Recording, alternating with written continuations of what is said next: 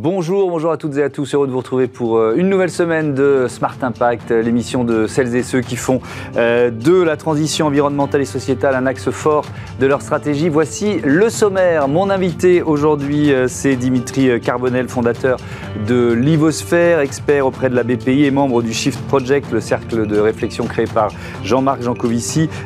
Il publie 2050 Clash ou Renaissance. On en parle juste après ces titres.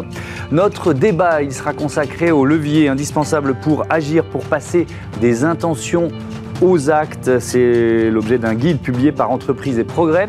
Et puis dans euh, Smart IDs, la start-up du jour, c'est Green City Organisation euh, qui a mis au point une technologie simple et ingénieuse de récupération des déchets euh, en mer. Voilà pour les titres, c'est Smart Impact. Tout de suite.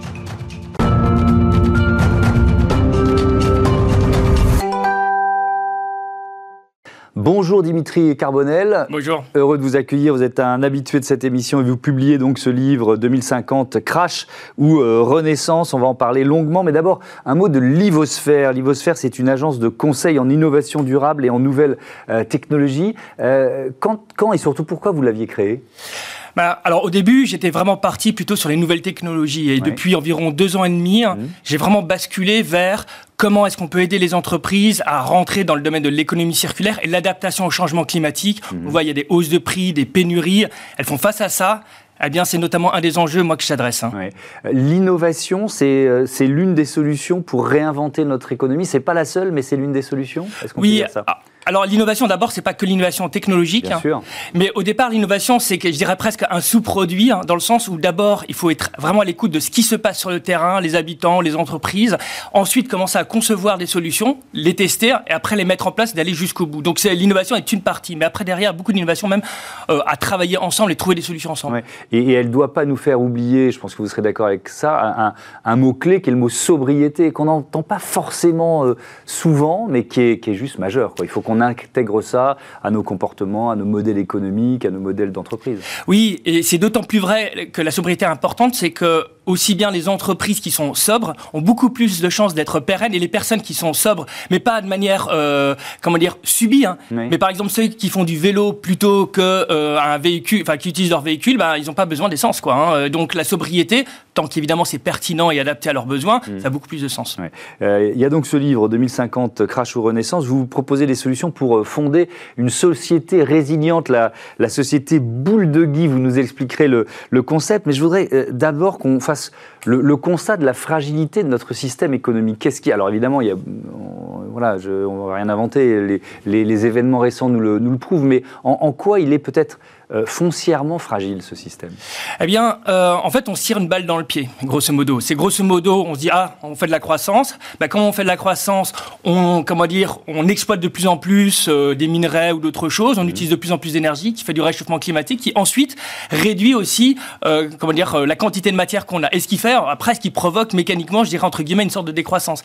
L'exemple typique, c'est pour les entreprises, encore une fois, les pénuries, les hausses de matière de, les hausses de prix, notamment, provoque aussi des grosses problématiques euh, pour elles qui dans un certain nombre de cas, ne peuvent plus être pérennes parce qu'elles ne peuvent plus vendre euh, comme elles faisaient habituellement. Ouais. Donc, euh, on, le voit par exemple euh, avec les tensions sur le marché du blé, des céréales, les craintes, on parle de, de possibles, d'ailleurs ça a commencé dans certains pays, émeutes de la faim dans, dans, certains pays. Si on fait un petit focus là sur le modèle agroalimentaire, par exemple, ça veut dire qu'il faut tout simplement le, le réinventer, le repenser? Oui, je pense. Alors, après, on en reparlera, mais c'est vrai que c'est. Je pense que ça se joue au niveau des territoires. Faut, faut être franc. Hein. On va avoir des crises majeures. Ça va être très compliqué. Hein. il faut qu'on soit qu'on se prépare. Là, on enchaîne les crises depuis plusieurs années. Peut-être que ça va devenir ça la normalité. Le ah, euh, je dirais même que ça va s'accélérer. Donc, euh, pour l'instant, c'est juste un préambule entre guillemets. Donc, ça signifie qu'il faut commencer à acquérir de la résilience et commencer dès maintenant sur les territoires. Mm. Et notamment, euh, c'est par exemple créer et investir dans des, par exemple, des circuits courts ou d'autres éléments et de le financer. Hein. Euh, au niveau du territoire pour avoir un minimum de résilience, pour qu'on ne mm. soit pas uniquement dépendant de, euh, du, blé ou de l'énergie d'ailleurs. Alors justement, cette société boule de Guy, ça veut dire quoi? Alors une boule de Guy, hein, bah, vous voyez bien la boule de Guy, hein. en fait, euh, chaque baie représente un territoire. Et les relations entre les différents baies, bah, c'est la relation de coopération d'entraide. Après, il y a la branche, hein, ou les branches, et les arbres qui représentent les régions. Et l'objectif, c'est en fait de changer, entre guillemets, de, de centre, ou le centre des priorités. C'est-à-dire que l'État euh, par exemple les régions, fournissent de l'énergie, euh, fournissent pardon, euh, des ressources, mm. du pouvoir, des compétences à ces boules de guy, hein, mm. parce que en fait le cœur, c'est changer donc effectivement d'un État qui est tout où c'est tout est centralisé vers effectivement les territoires. Et je peux même vous donner quelques exemples si, vous le souhaitez. Hein. Allez-y. Ben, allons-y, Franco.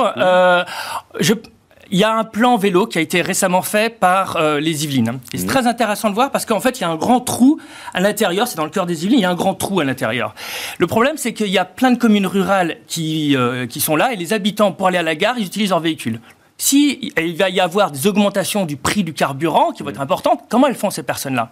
Eh bien, si on a une société boule de Guy, eh bien, on va investir dans des pistes cyclables, par exemple, euh, qui vont permettre d'avoir des alternatives écologiques à la voiture ou dans les bus, etc. Mmh. Donc vraiment, l'objectif, c'est de mettre sur le territoire euh, des, des, moyens qu'on n'a pas aujourd'hui. Mais donc, pour bien comprendre, je reprends cet exemple-là. Qui investit L'État, la région, par exemple euh, Parce que les, les, communes ou les territoires en ont pas les moyens, Oui, tout à fait. Euh, en fait, il doit y avoir d'abord une réorientation en fait d'un certain nombre de crédits. Il y a les crédits qui sont à certains endroits, il faut les réorienter vraiment sur les territoires. Et d'autre part, on voit qu'il y a souvent des millefeuilles ou des, euh, comment dire, des démarches sont extrêmement compliquées, peut-être pour avoir une piste cyclable. Hein, euh, il y a quelques exemples où il faut demander à plein d'entités différentes pour avoir une piste cyclable, ça prend un temps phénoménal. Mmh. Il faut créer ce qu'on appelle aussi la subsidiarité, c'est-à-dire que l'échelon le plus bas dans le territoire puisse avoir un pouvoir de décision, alors bien sûr sous la supervision des régions et de l'État. Et donc c'est vraiment ça l'objectif. Oui, euh, alors ça veut dire, parce que ce que vous décrivez effectivement, c'est euh, une décentralisation, mais qui, qui, qui se, qui s'affine, vous voyez, qui, euh, qui va jusqu'au jusqu'au vide, jusqu'au territoire. Mais sauf que nous, on est quand même dans un modèle, vous l'avez dit, très centralisé, avec beaucoup de verticalité aussi, même dans l'exercice du pouvoir d'une certaine façon. donc est-ce que ça va être plus compliqué pour nous, Français, que pour d'autres sociétés Je pense par exemple au modèle espagnol ou au modèle allemand? Alors je pense que oui, mais ça signifie que les personnes qui sont à la tête effectivement d'un pays doivent euh, je dirais presque dans leur nature profonde, mm. accepter de décentraliser, c'est-à-dire dire bah, tiens on va faire quelque chose ensemble. En revanche, s'ils ont l'habitude d'avoir une vision verticale, ça mm. ça marchera pas. Euh, pour nous citoyens, euh, ça veut dire quoi cette, cette, idée de société boule de Guy? Est-ce que c'est aussi l'idée d'être plus fort à, plusieurs? Comment euh, C'est quoi notre rôle dans, ce, dans, dans cette résilience? Alors il y a, y a, plusieurs choses. C'est déjà, euh, il faut vraiment commencer à créer des solidarités territoriales. Je veux dire, on va quand même face à un certain nombre de catastrophes naturelles. C'est plus simple de collaborer avec votre voisin si vous avez l'habitude de faire des choses avec lui que si vous n'avez jamais fait. Et solidarité, ça peut se faire au niveau du territoire, dans le sens où, enfin c'est un exemple, c'est dans une mairie à à Los Angeles, où ils avaient mis des arbres fruitiers. On est dans quelle région là? Euh, Alors, si je me souviens bien, c'est dans l'Est, dans le Grand Est. Euh, et en fait, ils ont mis des arbres fruitiers. Et ce qui se passe, c'est que les personnes prenaient les fruits, faisaient des confitures et partageaient les confitures. Alors, ça peut paraître anecdotique, mais que petit à petit, créer ces liens, c'est une chose. Et puis après, on peut faire dans l'alimentation, l'énergie, pour le partage d'énergie, il y a plein de solutions. Oui, oui, mais moi, je retiens ce que vous dites parce qu'on on a souvent un, sentiment d'impuissance ou alors on se dit, de toute façon, à quoi ça sert que, je sais pas, je trie mes déchets parce que à l'autre bout de la planète, euh, tel pays fait n'importe quoi. Donc le, fait de se, de, se réunir, déjà, ça donne plus de poids à nos, à nos, actions? Oui, et surtout, on a un impact, parce que souvent, on se dit, ah mince, le climat, je sais pas quoi faire. En revanche, on a des actions concrètes qu'on peut faire aujourd'hui, pas à 2050, mais dès aujourd'hui, peuvent avoir un impact visible devant nous, sur nos territoires. Alimentation plus saine, effectivement, faire du vélo, ou euh, il y a plein d'autres choses au niveau, euh, comment dire, énergie aussi, d'avoir euh, l'énergie beaucoup moins chère, ou peut utiliser l'énergie de telle sorte qu'on a un pouvoir d'achat qui, est comme, qui reste stable, hmm. c'est autant de choses qui nous ont un impact, qui ont un impact direct sur nous. Si on ne met pas en place ces solutions, euh, Dimitri Carbonel, le crash, il est garanti. Bah, il, disons, est, il, est, presque déjà là dans, certains, dans certaines régions du monde. Bah, alors en Inde, c'est effectivement le, cas avec la hmm. chaleur, mais euh, oui, dans le sens, en fait, c'est simple. Hein, grosso modo, c'est comme une pente eh bien, soit la pente, euh, comment dire, elle fait comme ça, soit la pente fait, on fait un peu plus long comme ça, puis bam, mm. ça retombe très fortement. Et donc la question c'est quel est euh, le niveau de pente qu'on veut avoir? Mm. Donc alors je dirais pas qu'il y a un crash, en fait c'est une multitude potentiellement euh, de crash, d'effondrement, mm. comme vous voulez, mais qui vont devenir de plus en plus durs. Oui, alors vous parlez des, territoires, mais quand même, est-ce que euh, c'est pas aussi euh, au niveau ou à la taille d'un continent que les, que les solutions se, se construisent? C'est-à-dire qu'il euh, il faut aussi peut-être la puissance européenne pour, pour. On l'a vu notamment pendant la crise sanitaire, on a vu le, ce, que, ce que ça pouvait signifier si l'Europe se mettait à agir ensemble, ou là, pendant, depuis la, guerre en Ukraine. Je pense qu'il faut vraiment les deux, que ce soit au niveau européen et français, c'est-à-dire mm. qu'il y a un cadrage, il y a des choses qui sont mises en place par l'Europe. Il faut vraiment qu'elle soit là-dessus parce que les acteurs se disent OK, la règle est la même pour tout le monde. Et donc, je me plie à ça. Mmh. Et la deuxième chose, il faut aussi qu'il y ait quelque chose qui vienne des territoires. Et c'est ensemble qu'on parviendra effectivement à faire bouger la société. Hein. Mmh. La société boule de Guy. Merci beaucoup, Dimitri euh, Carbonel, d'être venu nous présenter euh, cette idée qu'on retrouve donc dans, euh, dans votre livre 2050, Crash ou Renaissance. Voilà, c'est l'heure du débat de ce Smart Impact. On va passer justement des intentions aux actes.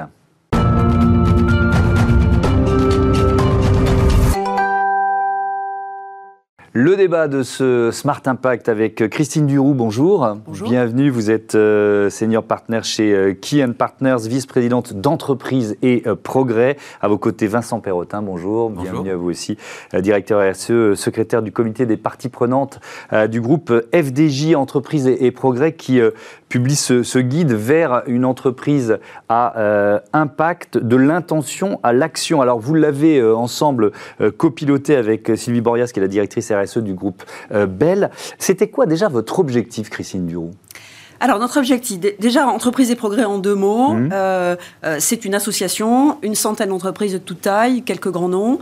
Euh, on a une caractéristique, c'est qu'on a, on a 50 ans, on a été créé comme une sorte de, de spin-off du CNPF de l'époque, avec un discours fondateur d'Antoine Ribou de Danone mmh. sur l'alliance de, de l'économique et du social. Tout ça pour dire que bon, ça fait quelques années qu'aujourd'hui la question de l'impact, ça a toujours été notre, notre ADN, c'est entreprise et progrès. Mmh. Donc le nouveau progrès notre objectif, la plupart du temps, Entreprise et Progrès, sa deuxième caractéristique, c'est de produire, euh, si possible, des recommandations et des propositions concrètes euh, pour les entreprises, pour les pouvoirs publics, de prendre un sujet qui semble un peu euh, cliché, un peu très vague, hein, et d'en faire des choses le plus précis. Je dirais pas concret, je me méfie du mot concret, mais le plus précis possible. Donc notre objectif, c'était, euh, j'irais presque, de faire un, manuel. Hein, parce que l'impact, hein, c'est quand même un sujet, tout le monde en parle. Mhm. Euh, qu'est-ce que ça veut dire euh, concrètement voilà, Et de le faire avec, avec des, intervenants qui, connaissaient le sujet aussi. Alors justement, comment vous, l'avez, comment vous avez travaillé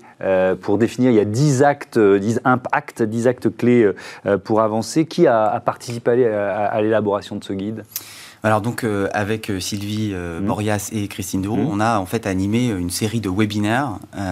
donc on a associé tous les membres d'entreprise et progrès mmh. et, on y a fait intervenir un certain nombre de chefs d'entreprise, d'élus, d'experts. Donc parmi les élus, on a notamment eu par exemple Pascal Canfin, élu au Parlement européen.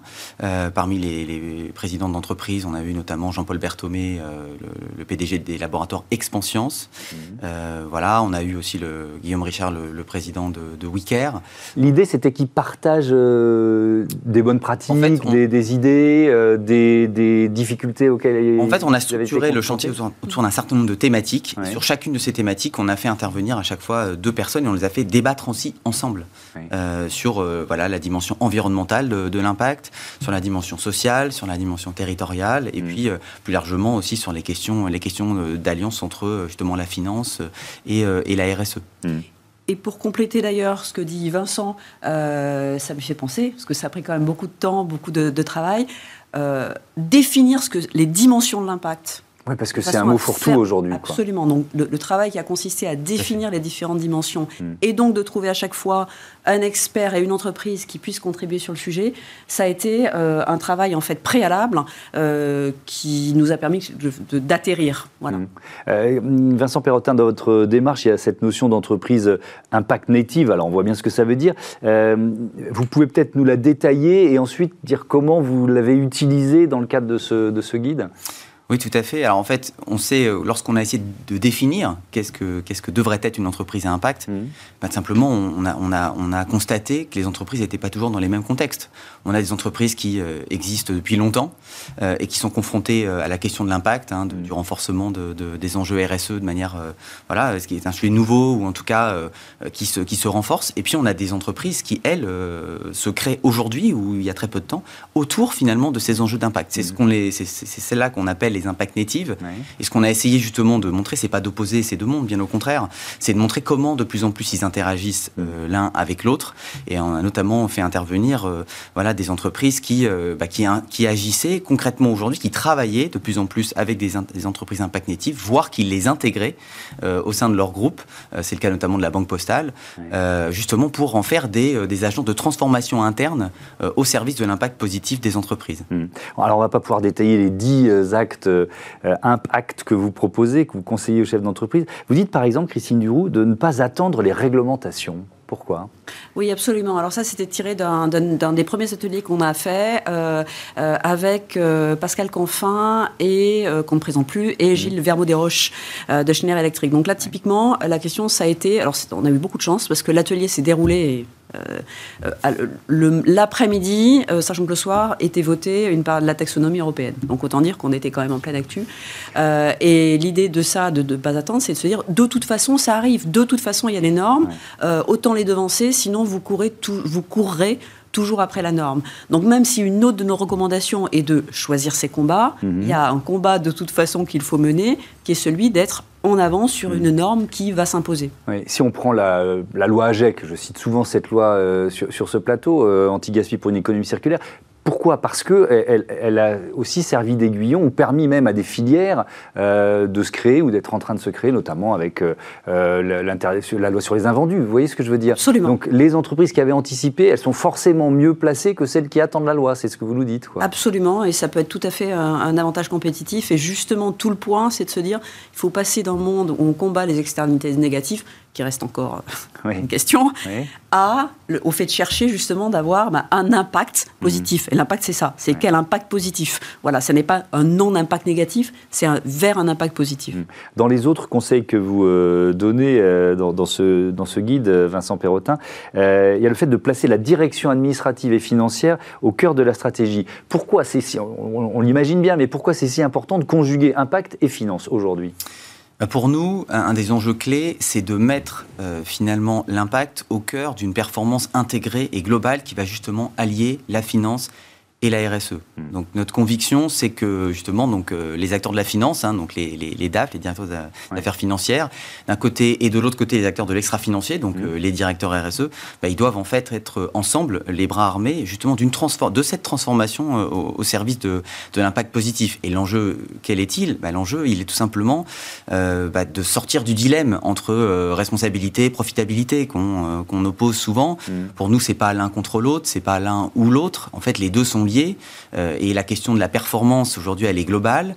Et donc, nécessairement, il n'y a pas euh, de performance ou de profitabilité s'il n'y a pas de responsabilité. C'est d'ailleurs exactement le modèle que nous, on essaye de mettre en œuvre au sein de la FDJ. Mhm. Et donc, pour nous, c'est vraiment euh, un, élément assez central de la réflexion autour de l'impact, justement pour que ça devienne extrêmement transformant dans l'ensemble de l'entreprise. Et ça a plein de, je dirais, de traductions concrètes, qui est comment, concrètement, dans les entreprises aujourd'hui, bah voilà, les directions RSE et les directions d'affaires financières copilote en quelque sorte euh, ces démarches d'impact. C'est très important pour les acteurs de la finance puisque euh, les directeurs d'affaires financières, c'est eux qui sont confrontés aux investisseurs et c'est mhm. eux qui aujourd'hui de plus en plus ont des questions des investisseurs sur ces questions d'impact. Donc ils ont besoin évidemment d'en être aussi euh, les copilotes et puis voilà d'inscrire tout ça dans une démarche de performance globale dont ils sont les, les garants. Mais alors justement, si on prend l'exemple du groupe FDJ, ça signifie quoi concrètement? Qu'est-ce qui, qui, a changé? Qu'est-ce qui a peut-être un peu pivoté? Je ne sais pas.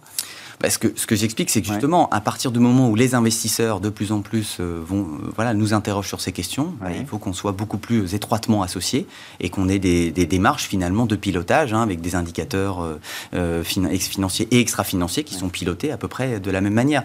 Mais si je sors du, du, du cas de, de, FDJ, on a aussi le cas du groupe Bell, donc Sylvie Borias qui co-préside ce chantier avec nous mmh. et directrice RSE et communication corporelle du groupe Bell.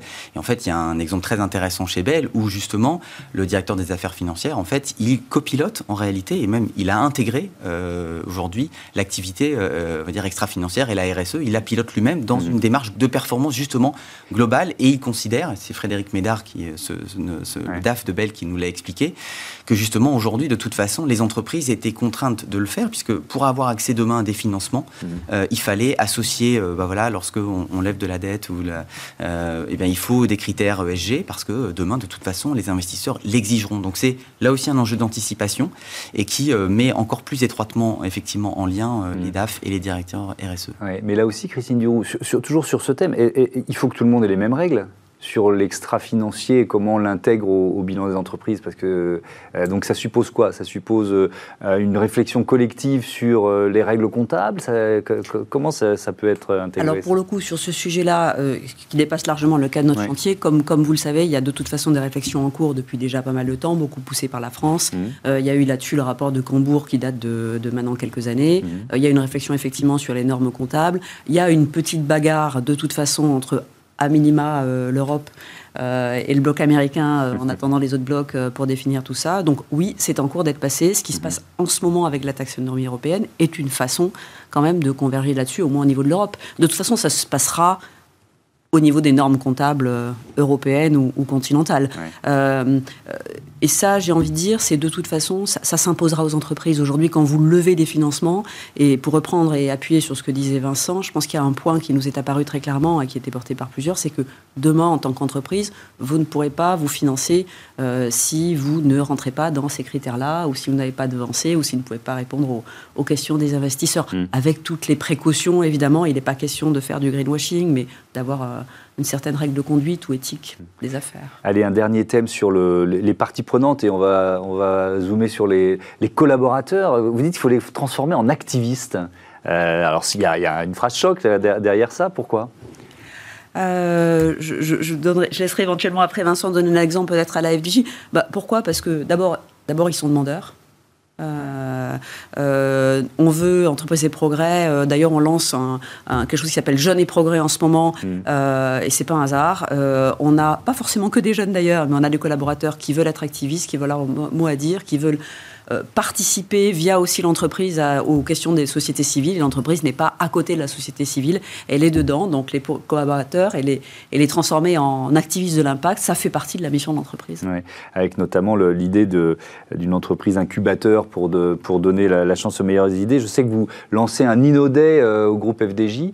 Euh, donc l'idée c'est quoi? C'est que tout, tout, le monde puisse proposer les bonnes, des, des idées. Peut-être qu'il y en aura des mauvaises, mais il y en aura forcément des bonnes, c'est ça? Bah, Tout à fait. En fait, bah, ça rejoint exactement ce que, ce que ce qu'indique Christine, c'est-à-dire comment l'entreprise peut incuber et être à l'origine, en fait, aider ses collaborateurs à être des intrapreneurs, en quelque sorte, de l'impact. Donc ça peut passer effectivement par ce, par ce genre de démarche. De manière générale, notre conviction, c'est que aujourd'hui, les jeunes générations, mais même plus largement, en fait, ont des attentes à l'égard des entreprises extrêmement fortes sur ces questions. Donc si on veut attirer les talents euh, d'aujourd'hui et de mmh. demain, de toute façon, il faudra, il faudra passer par là. Mais je voudrais juste inciter sur un point qui est sur la question des parties prenantes. On a aussi voulu prendre une, un angle un peu plus large qui est les collaborateurs au premier chef, mhm. aussi les territoires. Mhm. C'est un sujet dont on parle un peu moins, mais qui pour nous est absolument clé. Il y a une interdépendance très forte entre euh, bah, les entreprises et les territoires sur lesquels elles sont implantées. C'est particulièrement le cas chez FDJ, mais, mais c'est vrai de beaucoup d'autres entreprises. Nous, on a un réseau de, voilà, de, proximité euh, de 30 000 points de vente dans 11 000 communes, mais c'est le cas de beaucoup d'entreprises. Et aujourd'hui, il faut pouvoir dialoguer avec ces parties prenantes dans chacun de ces territoires, euh, associations, élus, qui sont aujourd'hui au cœur de ces sujets. On l'a vu pendant la crise sanitaire. Mhm. Et puis le troisième point, c'est que c'est même au-delà finalement des territoires, des collaborateurs, c'est un écosystème finalement qu'il faut structurer autour de l'impact. Nous, euh, chez Entreprise et Progrès, on, plaide pour un mouvement d'impactiviste. Voilà, justement. Ben voilà, on va retenir ce terme. Merci beaucoup. Je recommande ce guide vers une entreprise à impact de l'intention à euh, l'action. Le voilà, on le voit Téléchargeable sur notre site. Et eh ben voilà, c'est quoi l'adresse du site? Entreprise et Progrès. Et eh ben voilà. Comme or ou FR, je ne sais pas. Ah, c'est toujours un piège, ça. Entreprise, et progrès. Entreprise et progrès, vous, trouverez, c'est facile. Allez, on passe à Smart IDs, la récupération euh, des déchets en mer, ou même juste avant qu'ils arrivent en mer, vous allez voir.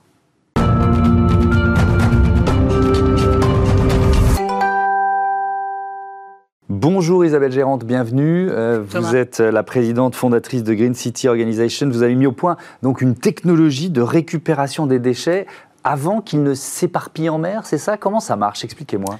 Eh bien, en fait, euh, la solution, elle est relativement simple à comprendre. Mmh. Il s'agit de récupérer les déchets là où ils se concentrent à la sortie des réseaux d'eau pluviale avant qu'ils ne s'éparpillent en mer, parce que les récupérer une fois qu'ils sont éparpillés en mer, eh ben c'est souvent trop tard, hmm. c'est peu efficace, très coûteux, etc. Donc, ça marche avec quoi? Un filet? Alors effectivement, c'est à base de filet, mais j'allais dire que l'innovation n'est pas dans le filet. Le filet, c'est l'équivalent d'un sac aspirateur pour un aspirateur. Et donc c'est juste un contenant. Et l'innovation réside dans une pièce qui est intermédiaire entre le filet et l'exutoire. Et cette pièce qui est métallique, euh, elle, est brevetée et dispose d'un système euh, qui permet automatiquement de libérer le flux d'eau lorsque le, filet est plein. Parce qu'en fait, le, problème de ce type de solution, qui est très simple, c'est que le filet, lorsqu'il est plein, il se comporte comme un bouchon. Et donc, euh, ça peut créer des inondations en amont. Nous, on garantit à notre client, justement, grâce à ce système breveté, mhm. de ne jamais remettre en charge le réseau. Et puis surtout, on y a ajouté une brique numérique. Et donc, la solution, elle est monitorée en temps réel, ce qui veut dire que dès que le filet est plein, on reçoit une alerte euh, sur notre, euh, notre smartphone pour intervenir, vider le filet, le remettre à sa place. Et puis, euh, cerise sur le gâteau, on peut également récupérer de la data sur la qualité de l'eau en temps réel ou en temps quasi réel. Et, vous le testez à Marseille en ce moment, où vous étiez présente à l'événement Change Now au Grand Palais éphémère. Qu'est-ce que ça représente pour vous, un événement comme ça? Change Now, c'est une super opportunité pour nous. Mmh. Et euh, ça montre aussi qu'on a, euh, chez Green City Organisation, la capacité de, de mobiliser beaucoup d'énergie et, tout un tas de, de, partenaires autour de nous, et notamment ben, KPMG, Mhm. qui euh, nous a permis de, de, participer à leur côté à ce magnifique salon. Et évidemment, lorsqu'on est en phase de, travailler sur une levée de fonds, et eh bien, participer à Change Now, c'est une super opportunité de, mhm. rencontrer des investisseurs. Et alors, dans les partenariats dont on peut parler, il y a aussi un partenariat avec euh, Surfrider euh, Foundation, oui, c'est ça? De quoi il s'agit? Alors, en fait, on a, on a vraiment pour ambition de déployer notre solution sur le bassin méditerranéen parce qu'on est marseillais et qu'on veut avoir de l'impact. Et pour ça, en fait, pour pouvoir plus facilement nous faire connaître auprès des, acteurs euh, politiques locaux, on prend attache avec une ONG de référence. Et donc le 2 juin prochain à Agadir, on va, euh, avec Surfrider Foundation Maroc, à la fois euh, sensibiliser les collectivités locales à la problématique des rejets en mer et ben, présenter notre solution, puisqu'on est apporteur de solutions pour les villes. Pour, bien comprendre, c'est en cas de forte pluie que votre système euh, est, surtout utile, c'est ça? Oui, oui, parce qu'en fait, euh, en temps normal, euh, les eaux de pluie qui se chargent en déchets vont être traitées par les stations d'épuration. Le problème, c'est que lorsque les épisodes pluvieux sont importants, et malheureusement, ça va être de plus en plus mmh. fréquent avec le changement climatique, eh bien, les stations d'épuration ne sont pas configurées pour à la fois absorber les eaux usées, et les eaux de pluie en forte, euh, en forte quantité. Mmh. Et c'est la raison pour laquelle, en fait, malheureusement, euh, toutes les villes, mais dans le monde, hein, euh, rejettent ces eaux de pluie chargées en déchets directement bah, au point de plus bas. Et quand on est sur une ville littorale, c'est la mer. Mmh. vous, vous, dites que c'est une technologie, low-tech. Low pourquoi, oui. pourquoi vous dites ça? Euh, bah parce qu'en fait, euh, euh, les fonctionnalités, elles peuvent être développées au travers d'un filet de pêche, bon, qui a des caractéristiques un peu particulières, hein, mais, mais c'est facile à, fabriquer. Et puis la pièce métallique, bah, c'est un, un, procédé mécanique, et, et on a d'ailleurs conçu cette solution pour que euh, n'importe quelle chaudronnerie partout dans le monde puisse produire cette fameuse, puisse fabriquer cette fameuse pièce. Et du coup, ça rend la solution euh, facilement euh, déployable partout dans le monde. Mmh. Merci beaucoup, merci Isabelle d'être venue nous présenter Green City Organisation et vos filets intelligents. Voilà, c'est la fin de cette émission. Merci à toutes et à tous de votre fidélité à Bismarck, la chaîne des audacieuses et des audacieux. Salut